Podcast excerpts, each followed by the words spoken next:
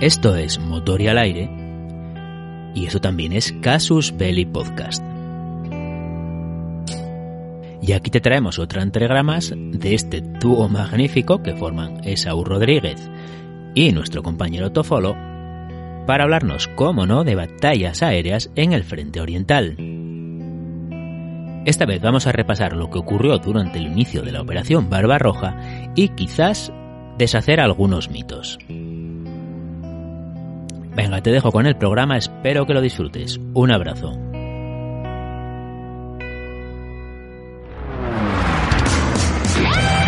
Внимание! Вижу цель. Кенкеле, четыре покера охраны. Внизу на 10. Второе звено, работайте по Кенкеле. Принял ветра. Захожу на боевой. Арквин, режем верхних. Вижу, к бою готов.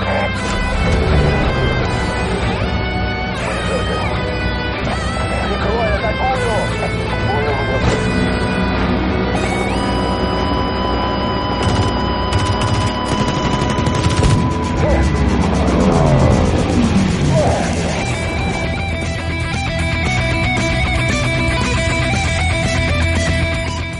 Hola y bienvenidos a un nuevo Casus Belli, motor del aire, motor del aire Casus Belli. Y hoy vamos a continuar eh, hablando de Barbarroja. Si el domingo pudisteis, ya habéis terminado el mega podcast que han grabado Dani, Pablo, Antonio, aparecí yo por allí, dije cuatro ocho minadas y nada más, en fin. Si os supo a poco y queréis saber más de, de Barbarroja, pues este es vuestro podcast porque vamos a hablar de Barbarroja en el aspecto aéreo. Y si vamos a hablar de aviones eh, rojos o de la Fuerza Aérea Roja, no nos puede faltar nada más que un especialista del tema. Tofolo, muy buenas. Hola, ¿qué tal? Buenas noches. Vamos a hablar de... Bueno, vamos a romper muchos mitos, ¿verdad? Estábamos diciendo antes tú y yo de empezar esto. Hay mucha mítica occidental sobre el desastre que se puso para la Fuerza Aérea Soviética los primeros días, que no digo que no, pero que vamos a ver que puede, que es muy relativo, ¿verdad? Exacto, bueno, lo que vamos a intentar es aportar algunos datos. Entonces, a partir de ahí, los mitos, algunos ya caen por su propio peso, otros, pues bueno. Pero sí. Tenemos eh, ese mito, ¿verdad?, del comisario político con la pistola desde el suelo diciéndole a los pilotos lo que tenían que hacer. Ese siempre me ha encantado. Yo me imaginaba, claro que sí, bonito. Es el, equiva- el equivalente a mamá con la zapatilla, pues. Sí, no, es el equivalente a tú el fusil y tú las balas, ¿verdad? Que mm, Bueno. todavía de vez en cuando suelen deja- dejarlo caer. Es verdad. Eh, Pero bueno, eh, sí, vamos a intentar darle un, un enfoque a la pildorita esta de la perspectiva aérea de la Operación Barbarroja y los primeros días que fueron decisivos. Eh, yo, para preparar este podcast, he buscado información, he encontrado un par de artículos, eh, creo que son inéditos aquí en España, eh, sobre un señor y se los pasé a Tofolo y poco más o menos me empezó a mandar signos de cara de extrañeza diciendo, pero ¿te has visto todas las cosas que dice este hombre? Digo, no te preocupes, vamos a hacer una cosa.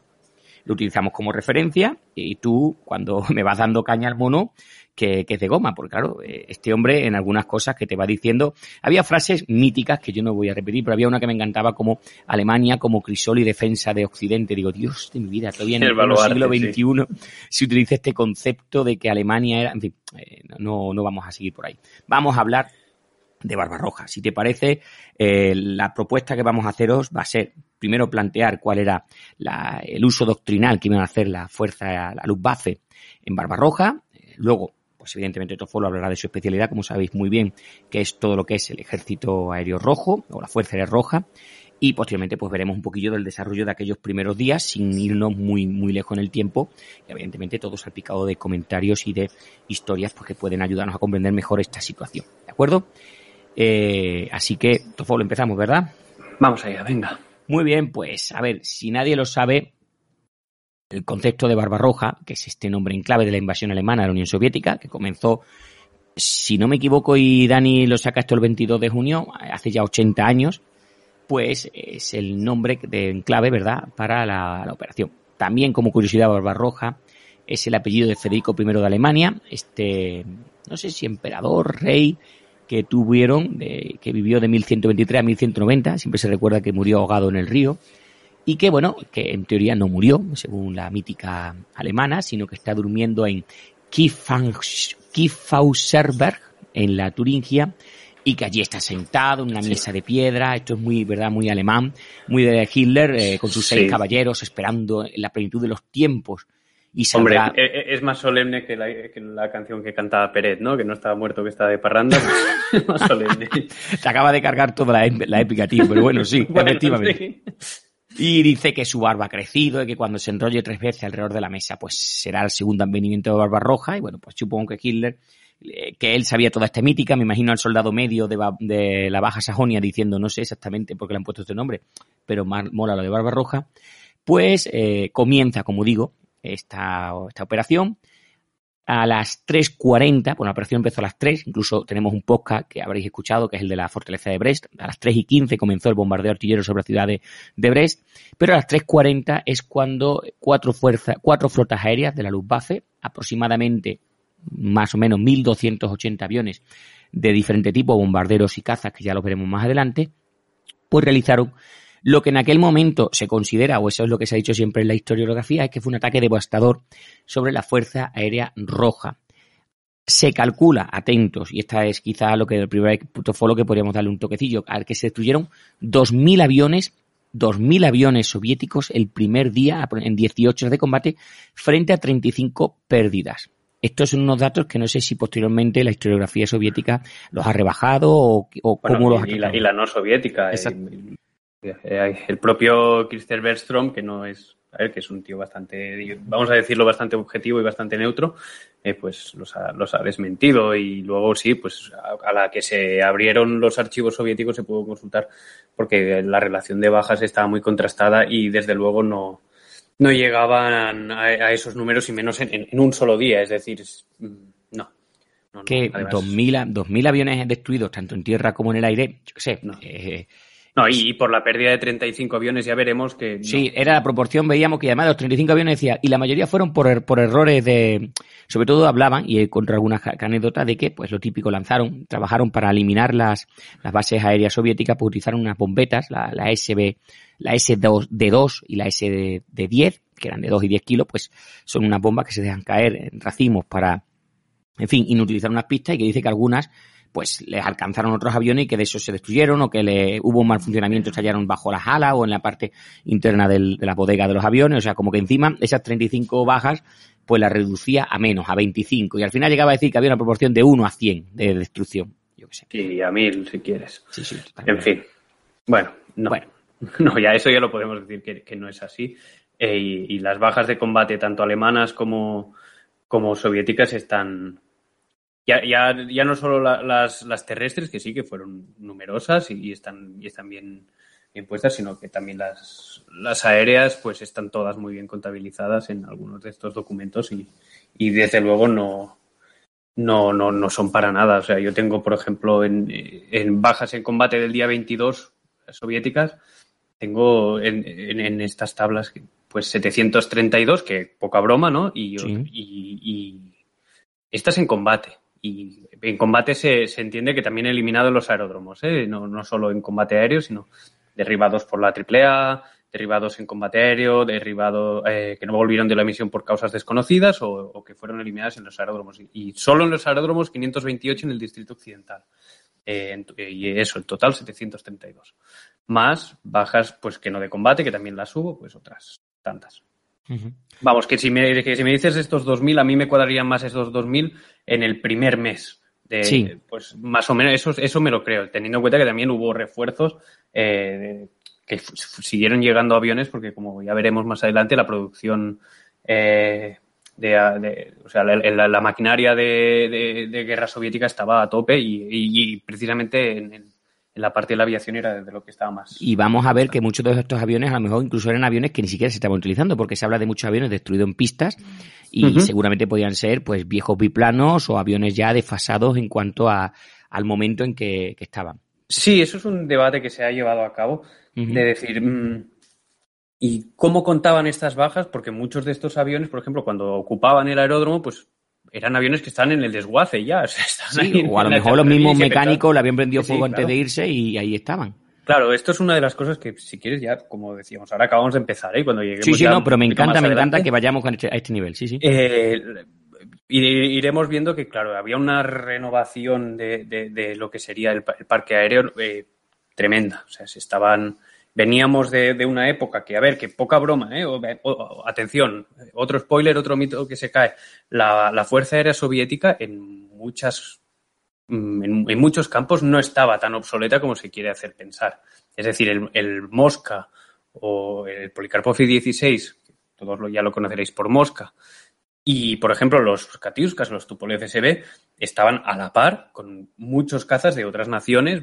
Por ejemplo, el, un ejemplo muy clásico que se suele dar es el, el, el, Katiuska estaba a la par, por ejemplo, con el Bristol Blenheim de la Royal Air Force. Uh -huh. En cuanto a capacidad de carga, alcance, velocidad, incluso el Katiuska en algunas cosas, teniendo en cuenta que era un diseño un poquito anterior, ¿eh? pero bueno.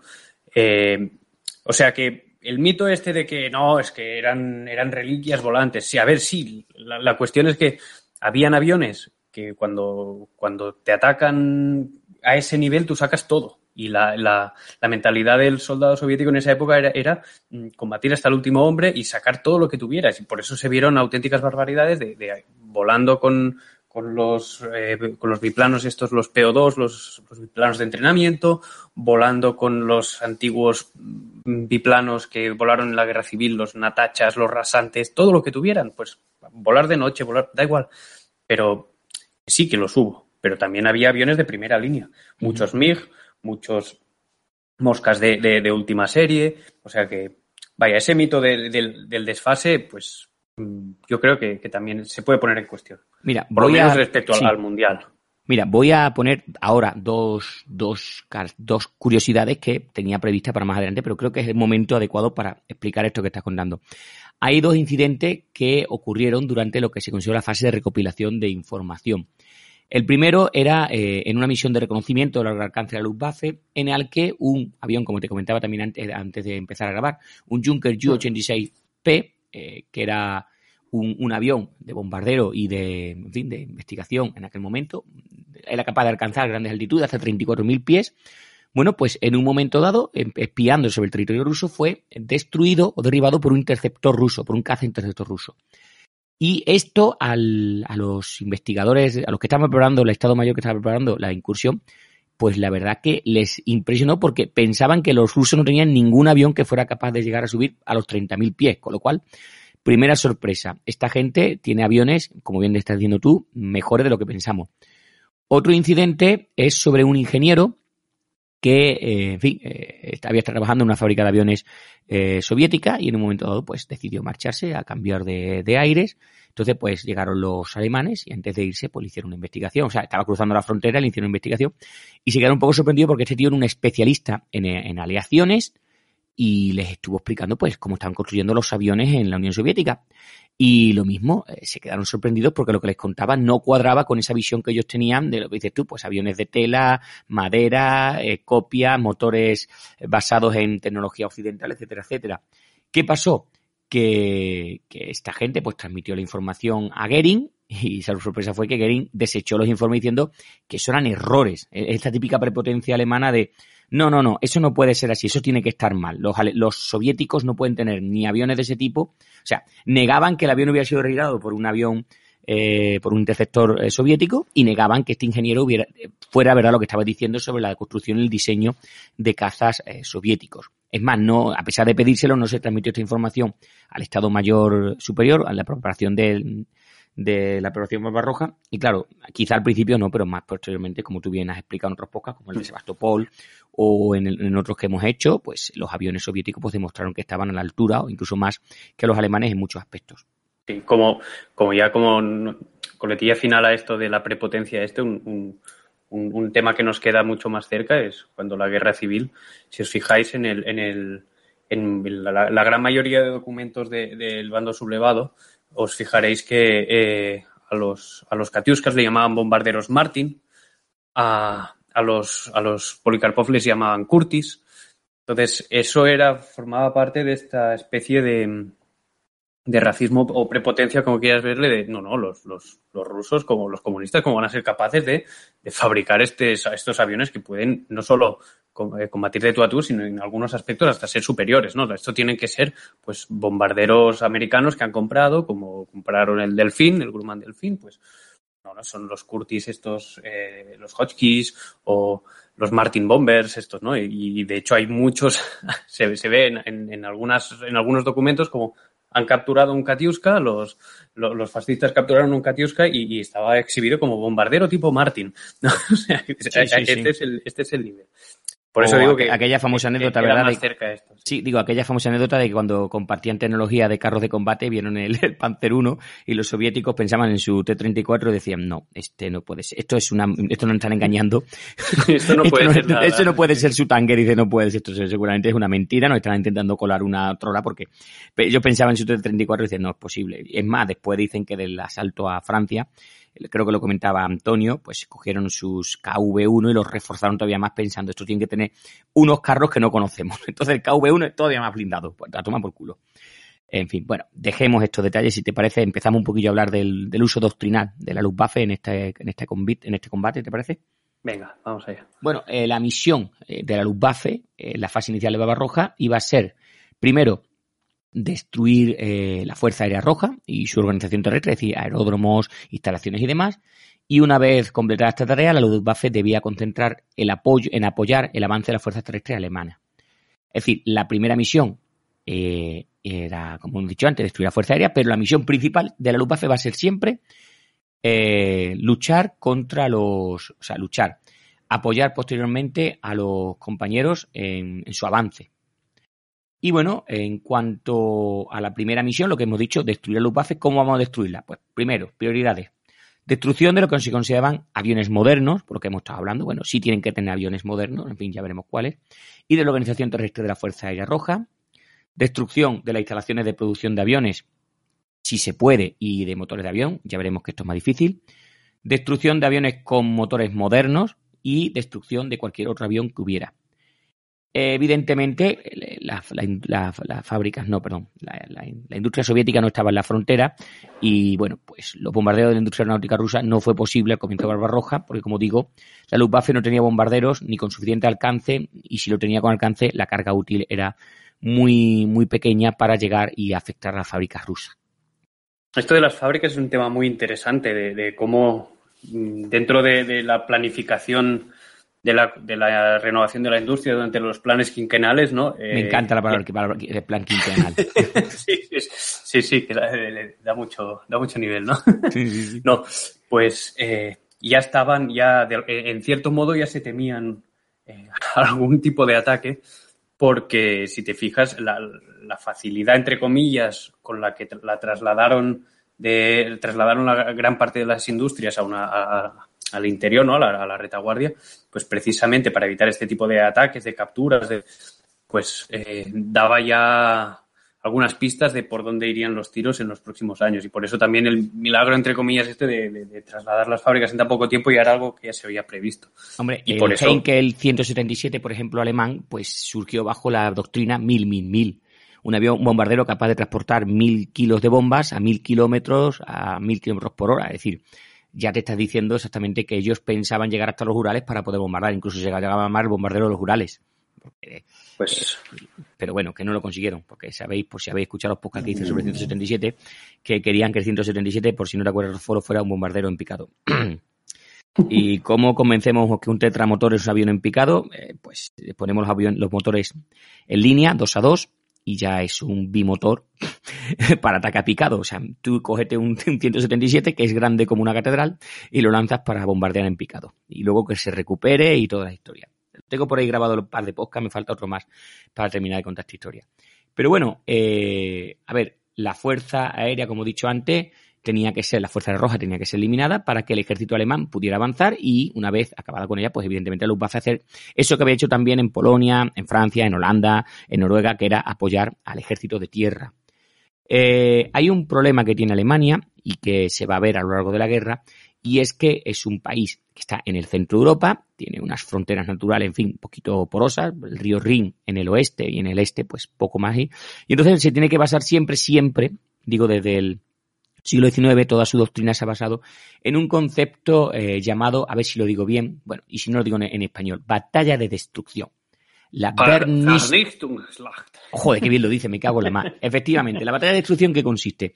La industria, la población, la situación alemana no tiene un colchón territorial que le permita llevar a cabo una, una lucha prolongada, con lo cual la estrategia está clara. Eh, yo tengo que acabar rápidamente con el enemigo para no desgastarme en una guerra de posiciones o una guerra larga, como le pasó en la Primera Guerra Mundial. No tengo esa posibilidad, no tengo ni la población, ni el espacio, ni la industria preparada para ello. Entonces, este batalla de destrucción se tiene que aplicar, y se aplicó en Francia, se aplicó en Polonia, y la cagaron cuando no fueron capaces de conquistar Gran Bretaña, se metieron en la Unión Soviética, y toda esta teoría pues se fue al carajo. Y dentro de este, mm, me niego a decirlo, batalla de destrucción, hay otro concepto que siempre ha sido una marca de distinción del ejército prusiano, por decirlo de alguna manera, que era la táctica misión, eh, que es el principio recto natural de cualquier operación militar alemana, el Auftragstaktik. En fin, eso, ¿qué, ¿qué significa? Pues mira, está muy bien. Todo el mundo dice, uy, los alemanes eran unos cabezas cuadradas, siempre siguiendo las órdenes eh, directamente. No, eso es el ejército británico, no nos equivoquemos. El ejército, sí, lo siento mucho. Si hay algún británico, eh, querido Alberto, vos, te queremos con cariño. De... Pero no, el ejército alemán se basaba en un concepto muy claro. Yo te doy, a mi subordinado le doy una serie de directrices, ni siquiera le doy unas instrucciones claras, y dejo que él, que está sobre el, man, sobre, la, sobre el terreno, pues tome la decisión necesaria para llevar a cabo a buen fin la directriz que yo le he dado. Oye, mira, hay que tomar aquella colina, tú tienes tus tropas, tú tienes el apoyo, pues artillería, en fin, de lo que te pueda suministrar, y tú te las apañas para hacerlo, porque tú sabes la situación. Yo a lo mejor estoy en un estado mayor a 200 kilómetros con una radio. No soy capaz de ver lo que tú estás viendo. Y esa eh, permisibilidad de, de, permitir a un comandante, a sus subordinados, el actuar sobre el terreno, pues es lo que les permitió pues ganar en Francia, ganar en Holanda, ganar en Noruega, ganar en Polonia. Es decir, eh, no se basaban en ideas preconcebidas, ni ideas estáticas, sino que los mandos sobre el terreno pues eran los que iban avanzando. Eso es una idea muy buena junto a lo que he dicho, la táctica misión. Hay otro concepto que también está basado en lo que se, llama, lo que se consideraba eh, la famosa Blitzkrieg, o guerra relámpago, que era el, a ver si yo lo digo bien, Schwerpunkt. ¿lo Schwerpunkt. Ah, qué bien lo dice, me cago en la más, tío. Esto es eh, el punto de énfasis crítico. Es decir, si yo tengo que atacar una posición, voy a atacar por un solo punto, utilizando allí todos los recursos, y una vez que rompas por ahí, pues ya me expandiré como mancha de aceite, iré ocupando posiciones, seguiré avanzando, en fin, ese concepto de punto de énfasis crítico. Y eh, evidentemente, eh, si hay un éxito en el first punto, pues todo puede tirar para adelante muy bien. Eh, por ejemplo, ponen como ejemplo que en la, campaña de, Fran de, Francia, de mayo-junio del 40, el Schwerpunkt alemán estuvo en el Sedán, en el río Mosa, el 13 de mayo del 40, para ser más exacto. Si ese día falla, pues la historia hubiera sido muy distinta. Esto, pues ya he una saga de podcast que hicieron Antonio Muñoz Lorente y Antonio Gómez y Dani, donde pues explicaban que siempre por un poco, por un tris, por un par de horas, pues el ejército alemán siempre tuvo mucha suerte o tuvo más valor y audacia que el ejército francés. Pero bueno, esos son conceptos que vamos a hablar a lo largo del podcast.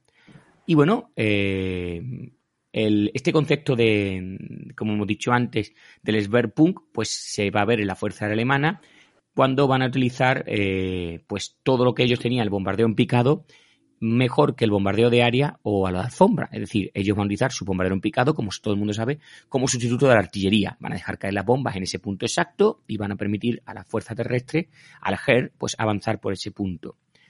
Y nada, eh, la, la, fuerza aérea, la Luftwaffe, pues evidentemente cuando quiso conquistar o vencer a Gran Bretaña, pues se la vio puta porque no estaba preparada ni doctrinalmente ni estratégicamente para llevar a cabo aquello por lo que no estaba previsto. O sea, sus Heinkel 111, sus eh, Ju-86, etcétera, etcétera, pues no estaban preparados para eh, la misión que se les había dado, que era vencer o arrodillar al, a Gran Bretaña y sobre todo ponerse a bombardear Londres como si eso fuera a conseguir algo. Y bueno, eh, se, se, les pidió, eh, vamos a ver una cosa, eh, antes de Barbarroja, se le prepara a, los aeródromos, se preparan a los escuadrones, pero no se les dice cuándo se va a atacar ni qué se va a atacar. Tal es el secretismo que, según cuentan las malas lenguas, algunos escuadrones se enteraron casi de lo que iban a hacer, pues unas pocas, antes, unas pocas horas antes de que fuera Barbarroja. Con aquello conseguían que no se fueran de la lengua a nadie y que, total, además eran pilotos ya bregados, llevaban algunos pues dos años de guerra, de septiembre del 39, con lo cual tampoco había que explicarles mucho. El concepto general de la, de la, operación, ya hemos dicho antes, pues destruir a la Fuerza Aérea y posteriormente pues apoyar a la destrucción del Ejército Rojo Y bueno, eh, los objetivos estratégicos, lo que dije antes, iban a ser imposibles. Lo que decías tú, ni fábrica, ni central eléctrica, centro de población sí, porque al final se puede atacar cualquier población que esté cerca de la línea del frente, pero lo importante que es lo que posteriormente mm, tanto británicos como norteamericanos sería su leitmotiv, es decir, vencer a Alemania en su sistema económico, pues no lo van a poder hacer los alemanes.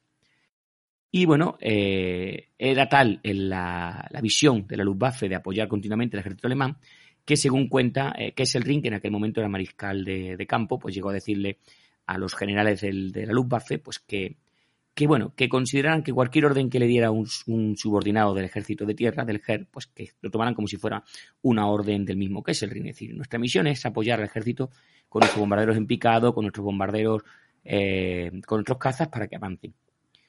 ¿Cómo se planificaron los objetivos? Pues aquí vamos a conocer un señor que es bastante desconocido, que es el mayor Rudolf Lloyd Hader, que eh, fue asignado oficialmente a la Flota Aérea 1 como jefe de inteligencia. En marzo del 41, fijaron, un par de meses antes de que esto empezara. Se le encomendó la tarea de determinar cómo era el orden de batalla de la Fuerza Aérea Roja, dos meses antes, atento de la invasión. Y posteriormente, eh, una vez que tuviéramos claro cuál era el orden de batalla de la Fuerza Aérea Roja, pues eh, establecer evidentemente el objetivo de la, de, para atacar de la aviación rusa y de las instalaciones terrestres.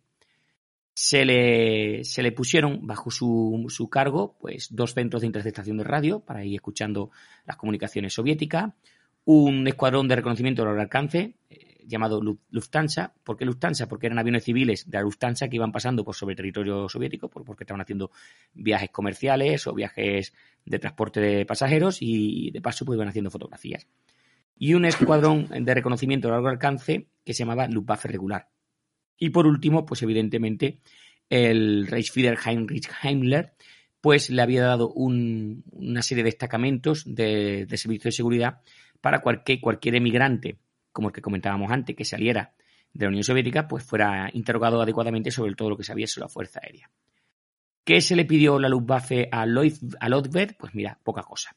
Se le plantearon eh, tres preguntas que tenía que responder antes de, plantear objetivos. Una, ¿es cierto que todavía hay, atentos, 9.000 aviones soviéticos en la parte occidental de la Unión Soviética?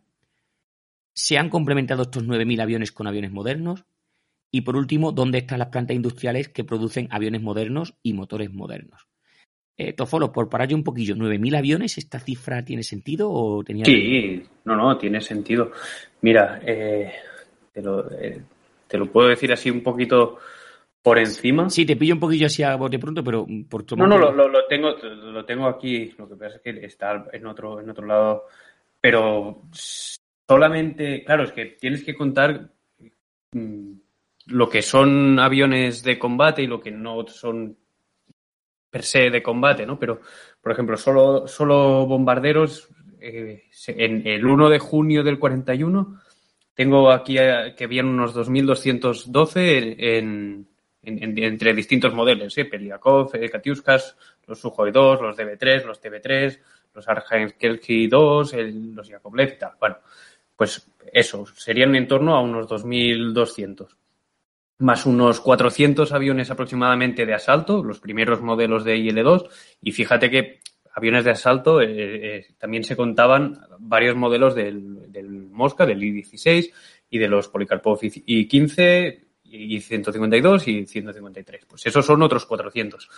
Y de cazas, como tal, eh, y contando MiGs, la, la Boschkins y Yakovlevs que ya habían en esa época, insisto, estamos hablando de junio del 41. Y, y los tropecientos mil millones de, de policarpos que, todavía quedaban, pues hacen unos 4.300 aproximadamente. Claro, esto estamos, no estoy contando aquí ni entrenadores, ni aviones mm, varios de ningún tipo, tampoco estoy hablando de transporte ni de eso es, ¿vale? Y, y, pues esto ya suman prácticamente esos 7.000 mil aparatos. ¿Vale? O sea que, y si estamos contando en la parte occidental, más lo que había luego, hay que tener en cuenta que después de la batalla de, de eh, ¿cómo se llama?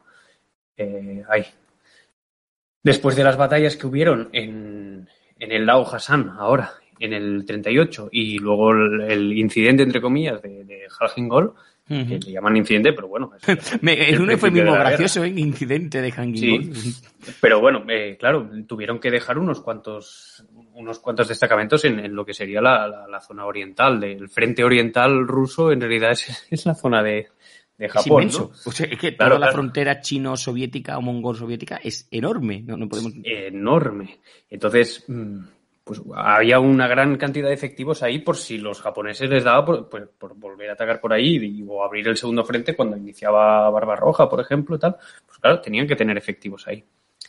Así que sí, sí, tranquilamente 9.000 eh, aviones. Sí que es verdad lo que decíamos, ¿no? Que de estos 9.000, pues gran parte eran aviones que ya no eran, pues a lo mejor cazas, mm, digamos, más modernos, los considerados modernos, ¿no? Los Yakovlev y los Lavochkin y los MiG por ejemplo. de este lobby consideraba que al final en toda la Unión Soviética, lo que está diciendo, había 15.000 aviones, pero eso sí, él solamente reducía a 350 lo que él consideraba aviones modernos, que habría que ver eh, lo que el ejército alemán entendía como modernos, porque incluso al principio decía, oye, tenemos los aviones, los cazas y los cazas con motores modernos, o sea, ahí estamos también esa mentalidad tan extraña de que tenían ellos, pero bueno, 15.000 aviones podría ser una, una cifra, como dices tú, de toda la Unión Soviética. Sí, pues, pues es, es, es, razonable. Vamos a dejarlo que es razonable. Si no tengo las, las cifras. No, no, pero que sí, perfectamente. Pero sí, sí. A ver, claro, cuando esta, toda esta información se le presentan a, a Gering, lo que estoy diciendo antes, Gering no, no lo acepta bien. Eh, era como esa prepotencia que tenía, ¿verdad?, cuando decía que los americanos solamente sabían hacer maquinillas de afeitar. Mm. Y le decían a algunos pilotos, pues hay maquinillas de afeitar que vuelan muy bien. Y, nada, eh, este evidentemente, pues Gering no creía que un pueblo primitivo, como el soviético, pues no iba a tener tantos aviones.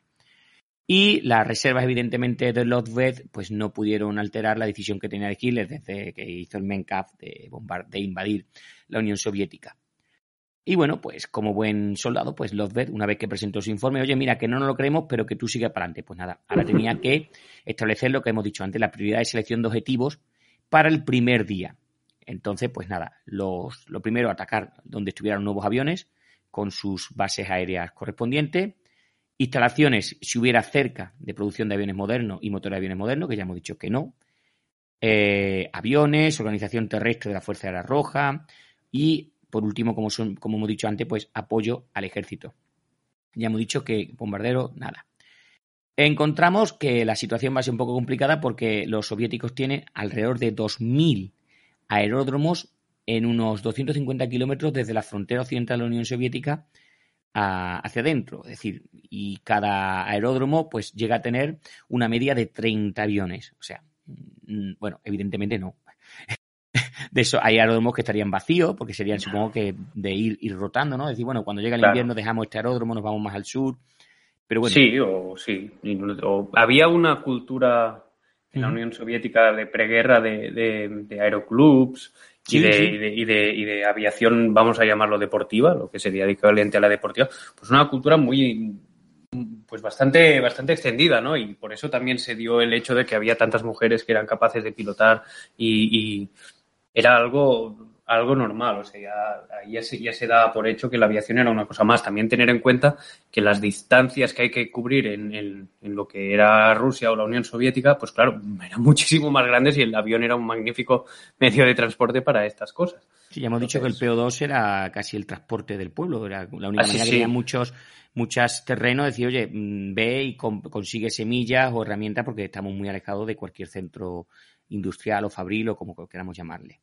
Estaba leyendo aquí que no me he equivocado, los 2.000 aeródromos no tenían 30 aviones. Había al menos eh, 11 aeródromos que sí que tenían aviones modernos, con una media de 30 aviones, pues supongo que serían los modelos Yakolev 1 ¿no? y los Lavosky, lo que consideraríamos. Yak, Lak, Mix, eh, incluso los IL-2, los Peliakov 2, todo esto es lo que yo entiendo por aviones modernos.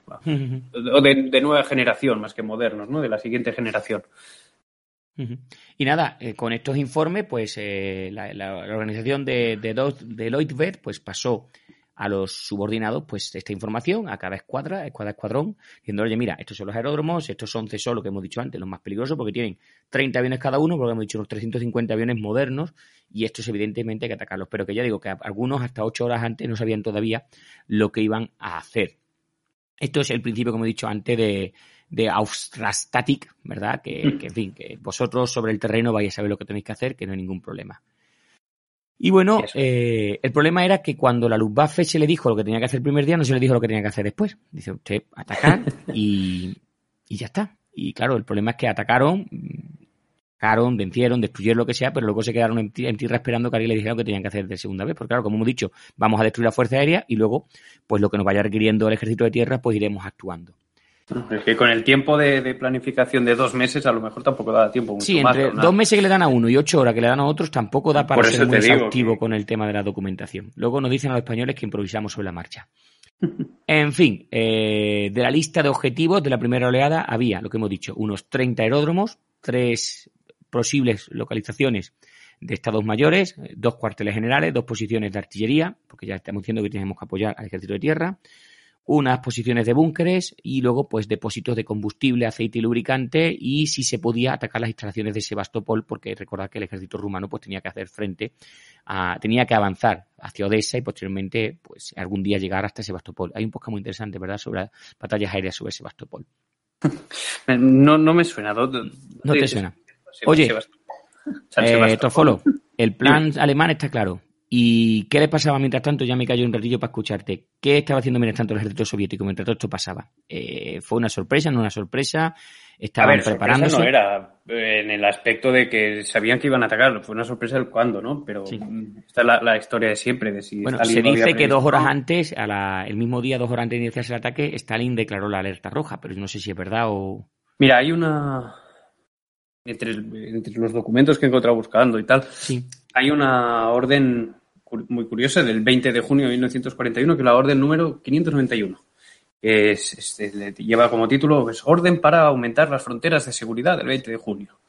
Y, y dan una serie de puntos, ¿no? Pues hasta el 30 de junio no debe llevarse a cabo ningún adiestramiento planificado eh, con el personal. El personal que se encuentra en el campo de entrenamiento regresa inmediatamente a los puestos de avanzada de la línea y, no- y que no sean llamados hasta nuevo aviso. Bueno, una serie de no conceder días libres al personal hasta el 30 de junio. O sea, algo se olían. Sí, Pero sí, claro, que sí.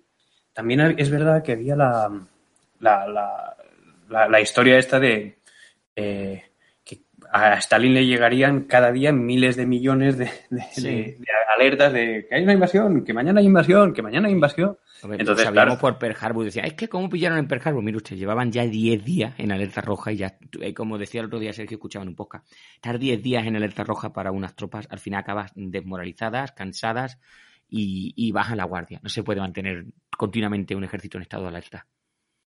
Pues más o menos así, no solo ya el ejército, sino mm, en Bueno, general toda, toda una nación, porque Sí, sí. a la guerra no estaba declarada, entonces, claro, eh, hay quien dice, no, es que eran, bueno, da igual, que no, que, que, que- que es eh, hasta cierto punto sí que se esperaba un ataque, como hemos dicho, eh, ya estaban, habían dado órdenes, habían dado instrucciones ya para pues un poquito eh, agudizar un poquito la- las escuchas y todo, pero vamos, que en cuanto al, al elemento sorpresa, sí, claro, fue, fue grande. Eh, pero a mí me gustaría hablar antes de un poquito de, de dónde venimos, ¿no? De- sí, de sí, por de favor, claro, sí, sí, por supuesto. Cuenta. de estos planes quinquenales que hemos mencionado así por encima y sobre todo el, a- a- aquí ya nos encontramos en el tercer plan quinquenal, ¿vale? Y entre todas las cosas que, que se estaban llevando a cabo y que implicaba la, la- la modernización de la industria, pues eh, había que tener en cuenta que mm, eh, el- la, la- la industria aeronáutica era una de las cosas que más había que invertir. Para que nos hagamos la idea de todas las asignaciones para gastos militares del presupuesto de 1940, ¿vale? el 40% fue dedicado al desarrollo de la aviación, que es, es, es bastante, creo yo, ¿no? Entonces, y además, de esa manera se ampliaba considerablemente la capacidad productora de la industria de la aviación y así desde el, el 1 de enero de 1939 al 1 de julio del 41 se habían construido 17.745 aviones de combate. Estamos hablando, hay que decir que en el 23 es cuando acaba la guerra civil rusa y dejas un país destrozado. Es decir, estos planes quinquenales claro. habían, pueden criticarse muchas cosas, pero habían supuesto un avance espectacular para la industria soviética. O sea, a los que os gusten los podcasts, hay unos podcasts que siempre recomiendo para entender estos planes quinquenales, muy buenos, muy rigurosos, muy recomendables. El abrazo del oso, los recomiendo un montón. Es que me gustan mucho esos, es- esos tíos lo hacen muy bien.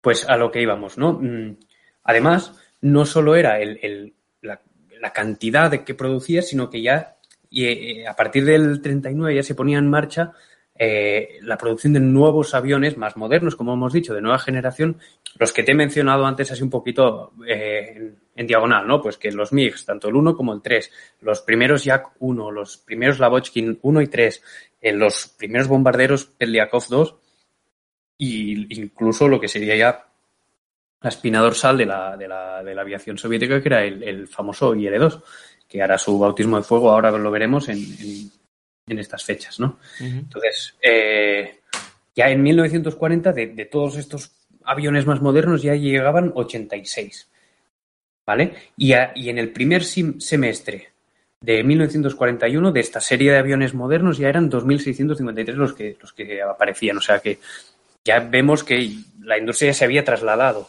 entonces, lo que quedaban en el ejército pues, serían los remanentes, ¿vale? De los aviones más antiguos. Eh, para que nos hagamos la idea de, los porcentajes, el 22 de junio de 1941 los aviones de nuevo tipo eh, en, la, frontera occidental constituían solamente el 19% de sus plantillas. O sea que todavía había mucho trabajo que hacer. Eso en cuanto a lo que era mmm, el planteamiento previo ¿no? a, la invasión. Luego también había la parte de, de, asegurar las fronteras, que es lo que hemos comentado hace un momento. ¿no? De, por un lado, había que, que, reforzar la frontera en el extremo oriente. Eh, se venía de, las, de, los, de, las, de los conflictos de, de 1938 y de 1939, de la Hassan y de Jalgingol, donde, aunque se les dio pal pelo a los japoneses, pues mm, nunca te, te puedes fiar. Claro. Claro, entonces, bueno, hubo que mantener allí pues, una gran parte de, de unidades. ¿Vale? Y además, eso, en cierto modo, facilitó eh, la aparición de, de, nuevas armas y de nuevas tácticas que serían capitales a la hora de, de combatir este tipo de, pues, de asaltos, ¿no? Como los, por, por, ejemplo, una de las cosas más importantes que se desarrolló, por ejemplo, en Halgin Golf fueron los cohetes, los cohetes aéreos, vamos a llamarlos los famosos cohetes antitanque y que incluso se utilizaban en aire-aire, los RS-82 y RS-132, pues estos fueron vitales, ¿no? Para, para el desarrollo de la, lo que le llamarían la Gran Guerra Patria o la, a partir de Barbarroja. ¿Vale? Y además, siguiendo con el tema de las fronteras, hubo la guerra con Finlandia, la, la, la guerra de invierno en 1940, que permitió ampliar también la frontera a, a la Unión Soviética y, hubo que reforzar, por, su, por supuesto, esas fronteras recién, recién capturadas. Con lo cual nos encontramos que con, con, las composiciones que te he comentado antes para el 1 de junio de 1941 que tenían en torno a 7.000 aviones solamente en la, en la parte occidental. ¿vale?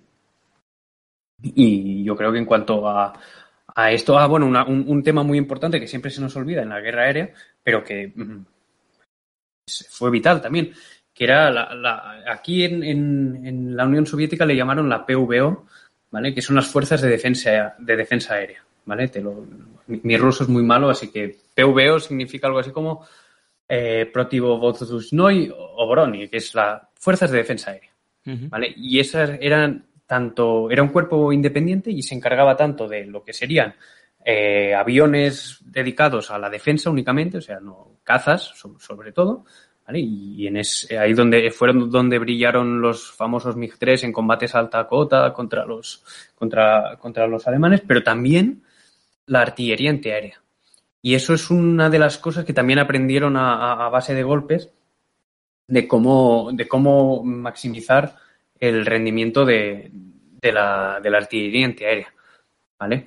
Porque habían varios modelos de, cañones, como ya sabréis, pues había los más grandes de 76 u 85 milímetros, ¿vale? Que era la, la, artillería antiaérea pesada, luego tenías eh, cañones de 37 milímetros y luego ya venían las ametralladoras más, vamos a llamarle más pequeñas, que tenías las ligeras de las SCAS de 7,62 y luego ametralladoras pesadas de 12,7. Pues todo esto eh, fue lo que mm, permitió pues organizar una serie de cuerpos, pues por ejemplo, tengo apuntado por aquí, ¿no? Que un cuerpo de fusileros, en, estamos hablando de eh, justo al principio de, de principio de la guerra, sí, es, mm. es, es, una la estructura reglamentaria del abril de 1941, ¿no? Pues decía que el cuerpo de fusileros incluía en su estructura reglamentaria un grupo de artillería antiaérea compuesto por tres baterías de cuatro cañones antiaéreas, cada una de 76 u 85 milímetros y además dotados con un sistema de eh, dirección del fuego de artillería antiaérea. Además, se complementaban con baterías de cuatro cañones de,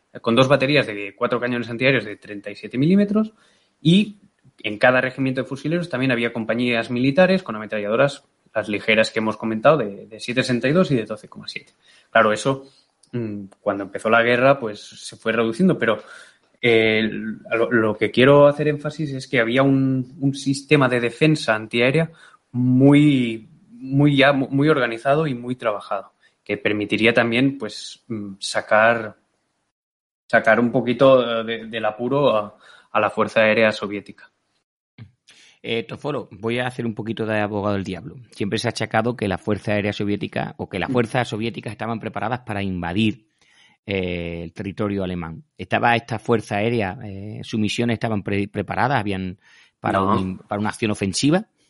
No, no, para nada. Sí, es, es, lo contrario. Precisamente, fíjate en lo que te he comentado al principio, la industria soviética todavía se estaba modernizando. O sea, estamos hablando de que en, el primer semestre de 1941 empezaban a salir de fábrica los primeros eh, aviones más modernos. según los planes quinquenales, la guerra tendría que haber empezado, para decirlo así, ¿no? Sí. Creo que era en, el 1942 o 1943. Sí, bueno, para los alemanes también. Lo que pasa es que nadie se lo, nadie se lo recargó a Hitler, ¿verdad? El famoso plan Z, que me acuerdo que decía Reider, le dijo, oye, yo los barcos que vamos a construir son si la guerra empieza en el 43-44. Le dijo Hitler sin problema, porque no vamos a meter la pata. Claro, cuando le declararon la guerra a los británicos y los franceses en el 39, se quedó mirando para todos lados como diciendo, esto no estaba en el guion. Lo que pasa es que luego al cabrón le salió bien los primeros dos años. Vale. Pues sí. Pues un poquito esto, ¿no? Que era una, era una fuerza aérea sobre todo dedicada a la defensa en ese momento. Mm. Que claro que sí, que tenías tus aviones de bombardero, de bombardeo, tenías tu aviación de largo alcance, tenías...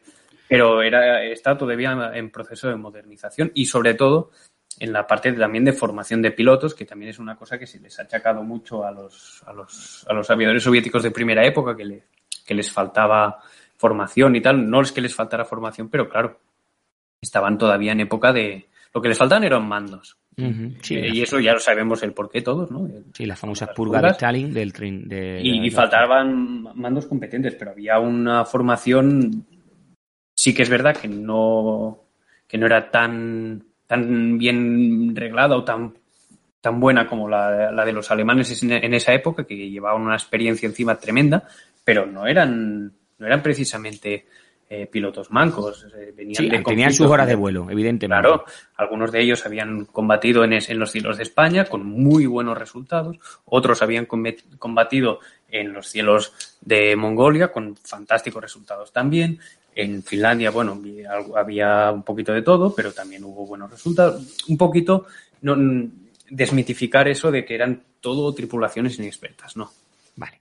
Una cosa, Tofolo, ya por desconocimiento, no sé si te pillo a contra, así a pelo. Eh, hemos dicho que la Luftwaffe tiene una misión casi de apoyo continuo al ejército alemán, al ejército de tierra, eh, y que apenas tenía lo que era bombarderos estratégicos. ¿Cómo era la Fuerza Aérea Soviética? ¿Cuál era su, su eh, cuál era su leitmotiv, digamos? ¿O no sería tan pues, claro? Yo no lo tengo. Yo aquí sí que ya no, no, no, lo, te sabría decir. Es decir, eh, ¿Había, bombarderos estratégicos? Sí. O sea, había bombarderos. Claro, es que tenían la, doble doctrina. Tenían la, doctrina de bombarderos de largo alcance, como eran los famosos DB3 y luego los TB7 y los Peliakov 8, que esos serían los primeros en bombardear Berlín. Que eso siempre hay que recordarlo, es decir, que los primeros en bombardear Berlín fueron los soviéticos y casi al poco de, de empezar Barbarroja. Eso es. ¿Vale? O sea que mm, tenían su aviación de largo alcance con, ah, digamos, una proyección más estratégica y luego tenían toda la parte de bombarderos tácticos que eran pues los SB y los, y los eh, PE2, ¿vale? Que aún empezaban a desarrollarse, pero era un poquito el concepto, era el, del, avión de bombardeo rápido con una carga más pequeña y una función más táctica. luego la aviación de caza, pues destinada sobre todo por un lado, a la, a la intercepción, como hemos dicho, la, aviación de defensa, que eran los MiG-3, que eran aviones que fantásticos a alta cota y que servían, pues eso, para, para un poco... Eh... Superioridad aérea y protección, ¿verdad?, de estos, de estos bombarderos. Eso es. Y luego ya tenías la aviación de caza, que en esa época, pues bueno, era todo, estaba en, en transición. Entonces, si, si, nos vamos a lo que ya, cuando la, estaba en el máximo exponente, cuando la guerra, por ejemplo, de España, pues eh, la aviación soviética se basaba en esto, ¿no? En, aviación, con tener un núcleo de biplanos a baja cota, que eran los Policarpov RZ y los R5, los rasantes, que ya están un poquito ya más vetustos, y los natachas, que eran en esa época lo que, lo que cargaba un poquito la...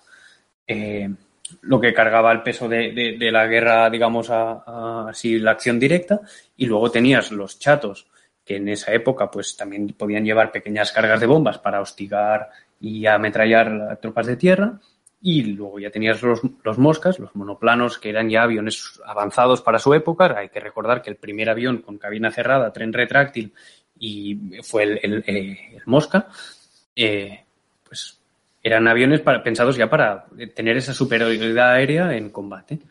Un poquito la doctrina era esa en el principio de la guerra. Luego sí, ya, ya era, era, tan poderosa la Fuerza Aérea que podía utilizar dos doctrinas a la vez y no pasaría nada, ¿verdad? Como luego pasaría a los norteamericanos de, o los mismos británicos que decían, bueno, pues necesitamos no sé cuántos aviones para, como explicaba siempre Dani, necesitamos un avión para, para llevar eh, objetivos aéreos para prueba de... Pues, construimos 600 aviones. Sí. Su industria era, era capaz de eso y más, mientras que los alemanes pues siempre tuvieron falto.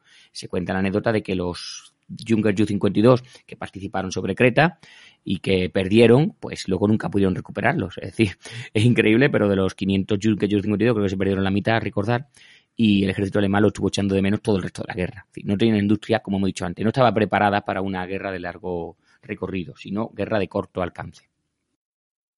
Eh, foro, lo, nos ponemos ya el día 22, 3 de la Venga, mañana. Bueno, vamos a empezar ya. Eh, tú, cuando vayas viendo que voy diciendo barbaridades, me vas parando. A ver.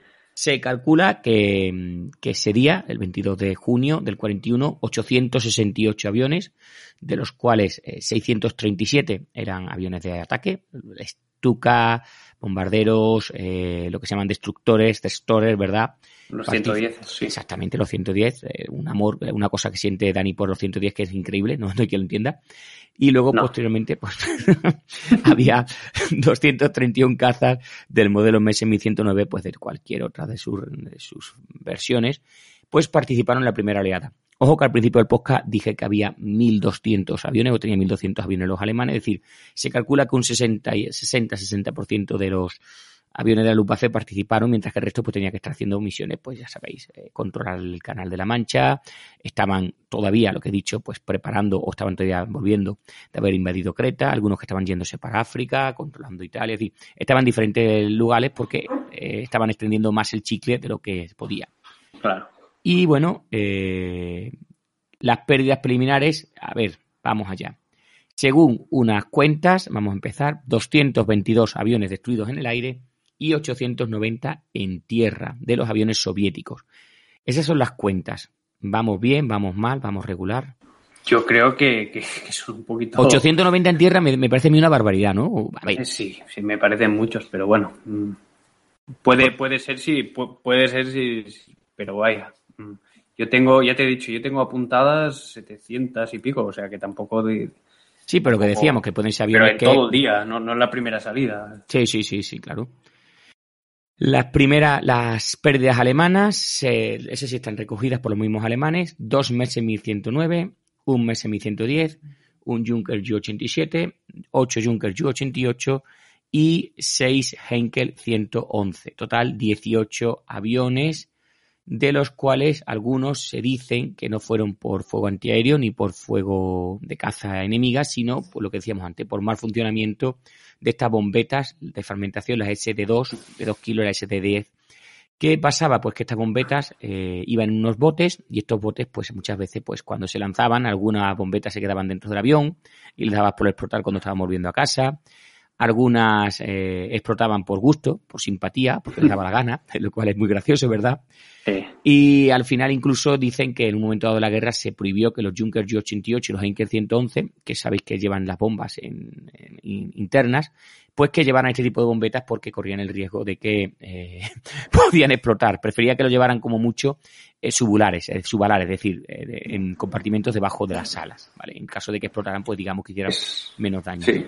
Es curioso porque esto mismo que les pasó a los alemanes en, junio del 41 les había pasado exactamente igual a los a los soviéticos en, durante Gol cuando hicieron los primeros ataques así con bombetas también y se encontraron con lo mismo, que, que fue un desastre total y prohibieron el uso de, de esas bombetas. Creo que hablamos de ello en, en, en el programa de los Katiuskas. O sea que sí, lo, iban tarde aquí los alemanes también. Sí, porque esto lo diciendo, esto van dentro de una especie como de estructura que cuando se abre pues se esparcen. Sí, como bomba unos contenedores, ¿no? son Sí, sí. contenedores, exacto.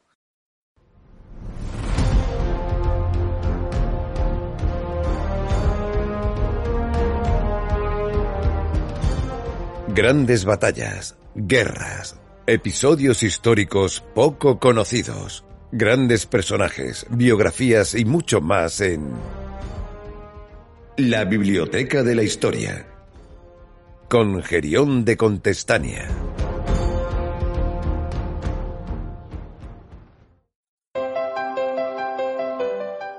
¿Te gusta la historia bélica?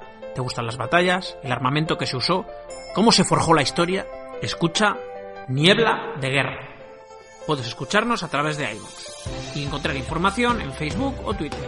Un saludo y te esperamos.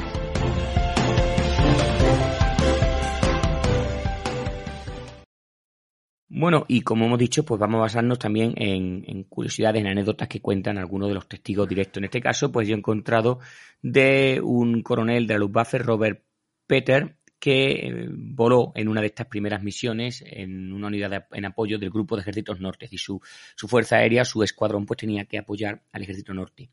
Según decía eh, Peter, era comandante del grupo primero de la de bombarderos 76, que iba con los Junker Ju-88 modelo A. Eh, mm, eh, un segundillo, eh, Tofolo. Junker Ju-88 modelo A, ¿de qué estamos hablando exactamente? No, en los primeros modelos de Junkers 88 aquí dentro de, de la A había varias vari- variantes, el A2, el A4, el A5. Entonces, mm, no sé aquí, no, no sé exactamente qué, a qué submodelo se refiere.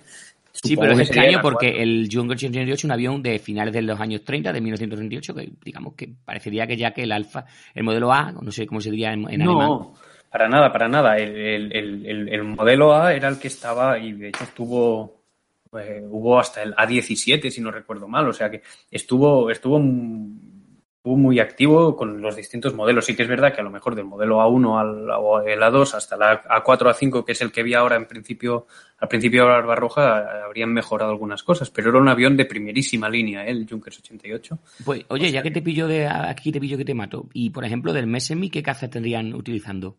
Vale, aquí los, los Messerschmitt 109, por ejemplo, al principio de Barbarroja habían varios modelos. Por un lado, se, todavía se llevaban algunos de los Emil, el 109E, ¿vale? En sus variantes E4, el E7, ¿vale? Eran los más, los, los- el grueso que, que había, ¿vale? Al princi- estamos hablando del principio de, de Barbarroja. ¿vale? Los Emil son los famosos eh, que, que se ven siempre en la batalla de Inglaterra, con las un poquito más, más chatos, ¿vale? Y, bueno, son los que, los que se usaban más ahí. Y dentro de a los que les gusten los 109 ya saben que hay millones de variantes, que si el E7N, el E7Z, en- un montón de, va- de subvariantes, ¿no? Pero E4 y E7. Y luego habían los primeros, mm, no- tengo claro eh, la- las fechas de entrada, pero eh, habían los primeros Friedrich, que eran los, los 109F, que los primeros en entrar en combate aquí serían el F2 y el F4, que esos ya eran el, el- una vuelta más de tuerca sobre el 109 y, y vamos a decir que ahí sí que en ese momento no tenía rival. O sea, si bien los Emils y podían combatir contra los moscas de, y pasarlas mal, con un Friedrich tenías que ser despistado porque te podían, si te, si te alcanzaba un mosca es que te habían pillado por sorpresa, pero normalmente tenías las de ganar con los Friedrich, ¿vale? Mm. Eso en cuanto a la, a la caza. Mm, Luego Sí. tenías los 110, por ejemplo, Sí, también, que los eran los- cestores destructores que, aunque concebidos como cazas pesados, aquí ya eh, se utilizaron en la versión de ataque a tierra, los Jabo, que le llamaban, ¿no? Los Jack Bomber, pues Jabos. Eh, eh, creo que sería su modelo E. Entiendo que todavía vendrían algunos del modelo C de, de- de- de la batalla de Inglaterra y, y los primeros E. Y luego los Stukas, aquí pues todavía estaríamos con el Junkers 87B, el- los, los B2 y, y no sé si habría algún, alguno de la, de la versión D, supongo que todavía no. Entonces estamos hablando de, aunque sí que son aviones tal, no eran las, las versiones más refinadas de, de todos estos aviones. Sí. Hombre, los caza evidentemente habían aprendido mucho de sus luchas contra los Spitfire y los Hurricane, ¿verdad? Así que ahí, Eso es. ahí los diseñadores pues tomaron buena nota. Pero bueno, que como bien dices tú, que habría de todo. Igual que el soviéticos tenían de todo, pues los alemanes mandarían de todo. Estamos hablando de 800 y pico de aviones, el 60% de toda su fuerza aérea eh, lanzadas aquí al aire. Bueno, pues como yo decía, eh, teníamos a este coronel, al Robert Peter, y ya seguimos, que estaba con su grupo de bombarderos 76, que iba con los Junkers Ju-88. Y bueno, él tenía que atacar un aeródromo, el aeródromo ruso de Kadania, que está en Lituania. Recordamos que un año antes, pues el gobierno soviético pues, había accedido a la petición del gobierno lituano de ocupar todo su territorio. Eh, nótese la ironía. Y bueno, pues Peter dice que se enteró de Barbarroja y de la misión el día antes, eh, porque se lo informó su el, el comandante de toda su, su ala, el teniente general Fester. Y bueno, pues te puedes imaginar, el día antes le dicen, oye, que mañana vaya a atacar, mañana empieza la invasión de Barbarroja y vais a atacar el aeródromo de Cadania. Me imagino viendo fotografías e intentando saber dónde está Cadania. Eso sí, dentro de esta doctrina que tenían los, los alemanes, pues tenía total libertad de acción en cuanto a la táctica para destruir tanto los aviones como toda la organización terrestre, es decir, bases, instalaciones y demás de la Fuerza Aérea Rojo en el aeródromo de Cadania. Se le entregó la documentación que había preparado nuestro amigo Ledved y planificaron una, una entrada, o sea, una- un ataque a alta cota, a lo que son unos 4.000 metros de altitud. Posteriormente, el ataque pues sería eh, con estos Junkers eh, Ju-88 bajar a baja cota y salir escopeteado a baja cota. Se van a utilizar lo que hemos dicho antes, las bombetas de fragmentación, las SD2. Cada una de ellas va a lanzar 360 eh, SD2. Y bueno, incluso a cada zona, el, el aeródromo se había subdividido en tres secciones y cada una de ellas pues iba a ser atacada por cada uno de los escuadrones, de los tres escuadrones del grupo 1 de la de bombarderos 76. ¿A qué hora salieron? Pues nada, con la fresquita, a las 2.10 de la mañana. Recordamos que el ataque empezaba, la, la, la Barbarroja empezaba a las 3 y bueno, pues ellos salieron, despegaron a las 2 y 10 y a las 4 habían vuelto al aeródromo para descansar. Fueron hasta Cadania, a alta cota, y avistaron el objetivo, picaron a baja cota, dice que llegaron casi a la copa de los árboles, e hicieron una pasada lanzando los SD2. ¿Cuál es el problema? Eh, el, bueno, era uno de estos aeródromos que había que atacar, lo que dimos antes, porque tenía hasta 30 aviones rusos modernos, pero eh, fue uno de los grupos que digo que perdió un avión, un Junker Ju-88, que literalmente se impactó contra un SD2 que había lanzado un compañero a mayor altitud, con lo cual os podéis imaginar el efecto que tuvo ver cómo una bombeta de las tuyas propias destruía un Junker Ju-88 propio. Y bueno, eh, otra unidad que estuvo en este caso apoyando al Grupo Ejército Sur, al final lo tuvo bastante mal porque ellos en vez de atacar a alta cota, pues realizaron un ataque directamente desde baja cota. ¿Cuál fue el problema? Pues que aquí, como has dicho tú siempre, la artillería antiaérea de pequeño calibre, pues las ametralladoras cuádruples que tenían instaladas, ¿verdad? Y demás. Las Maxim, sí. Pues les, dio, les dieron caña y tuvieron muchas más eh, eh, bajas por el fuego de pequeño calibre que los que habían sufrido esta gente. Y bueno, Peter en sus memorias considera que una de las principales razones del éxito de su grupo es que, eh, como he dicho antes, primero, que no se les dijo lo que tenían que hacer, eh, simplemente lo, no, se les dijo lo que tenían que hacer, pero no cómo tenían que hacerlo, ¿vale? Y entonces, pues él decidió Claro. adecuadamente cómo era la mejor manera de atacar este aeródromo, porque como he dicho, son gente que llevaba dos años ya de guerra. Y bueno, eh, primer día, lo que hemos dicho antes. Primera estadística que ponemos en entredicho, 35 aviones alemanes por 2.000 aviones rusos. Eh, Fíjate, en, en- ahora yo te voy a, Sí, a, a plantear otro, otro ejemplo que pasó, por ejemplo. ¿eh? Más allá de, de romper el tópico este de que la aviación alemana estaba completamente sola ese día y que pudo atacar a placer. Es decir, solamente de, de la, de la USK se, se registraron más de 6.000 salidas ese, el 22 de junio. Pues te iba a pedir cual- que me pusieras ejemplos de salidas y de enfrentamientos si los hubo Claro. entre caza soviético y caza alemanes. Ahí, ahí iba yo. Por ejemplo, uno de los ataques alemanes eh, fue el de las 4 y cuarto de la madrugada en Kurovitsa y era el grupo del el Kampfgeschwader 51 con, con los Ju-88 también. Ma- más o menos el planteamiento es muy similar, ¿vale?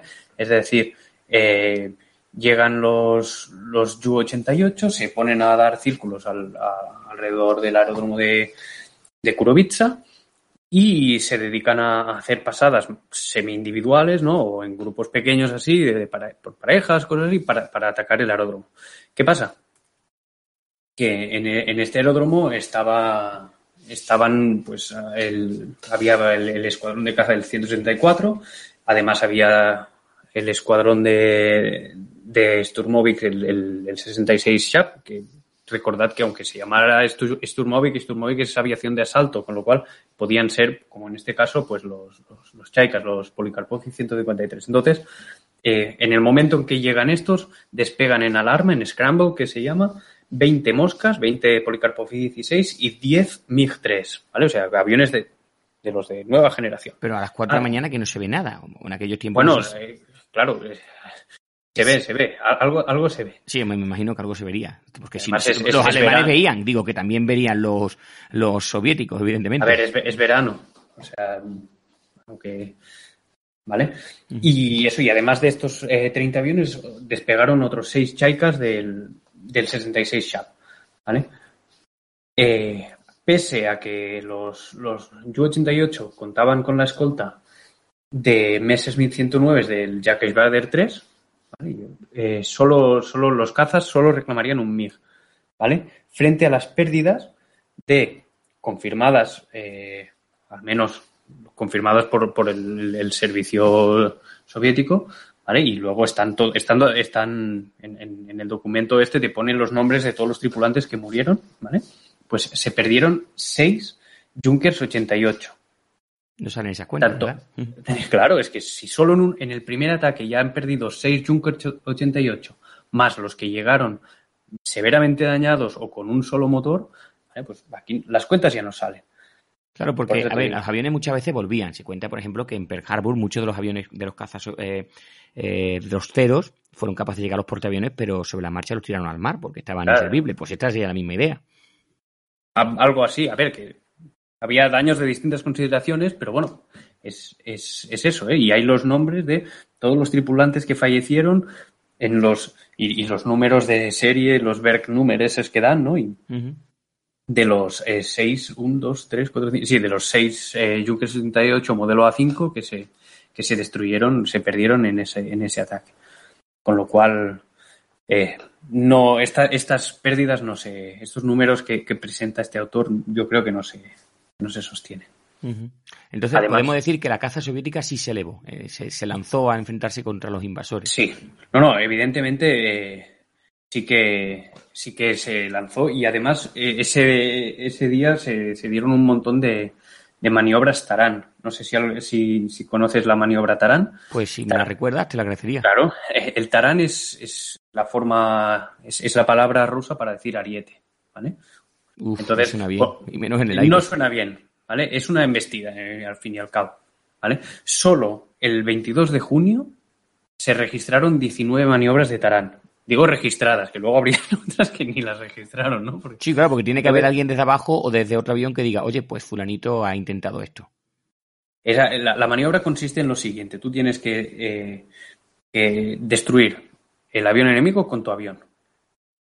Como lo hagas ya, y dependerá de si, de si quieres sacar mejor o, o peor nota, ¿no? Pero había varias técnicas para hacerlo. Una de ellas era acercarte al avión enemigo y con la hélice cortarle las superficies de control. Eso era factible y se había hecho y tal. Y tu avión seguía volando y el otro se iba al suelo.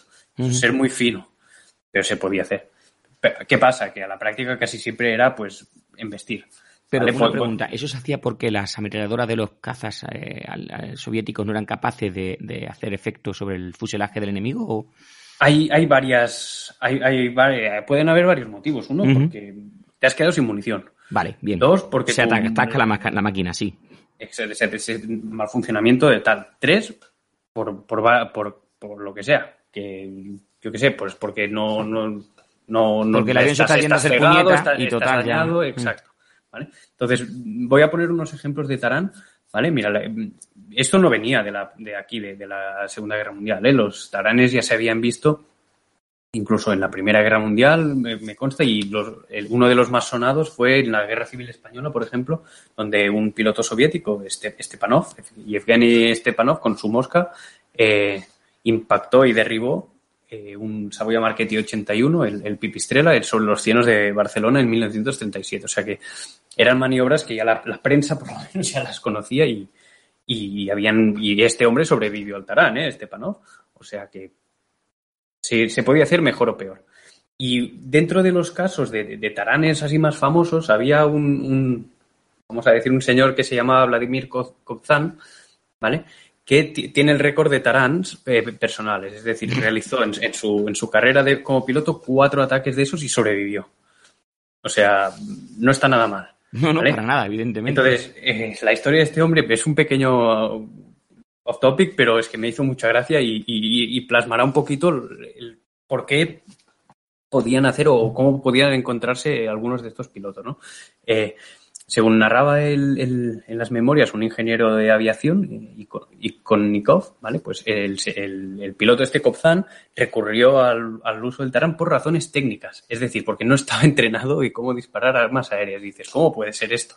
Entonces, eh, manteniendo una conversación con el señor este, con el teniente Kobzan, el comandante del, del regimiento le, le, le, le dije, oye, ¿Qué pasa? Que tu avión estaba volando perfectamente, tenías toda la munición y has, y has embestido y te has cargado.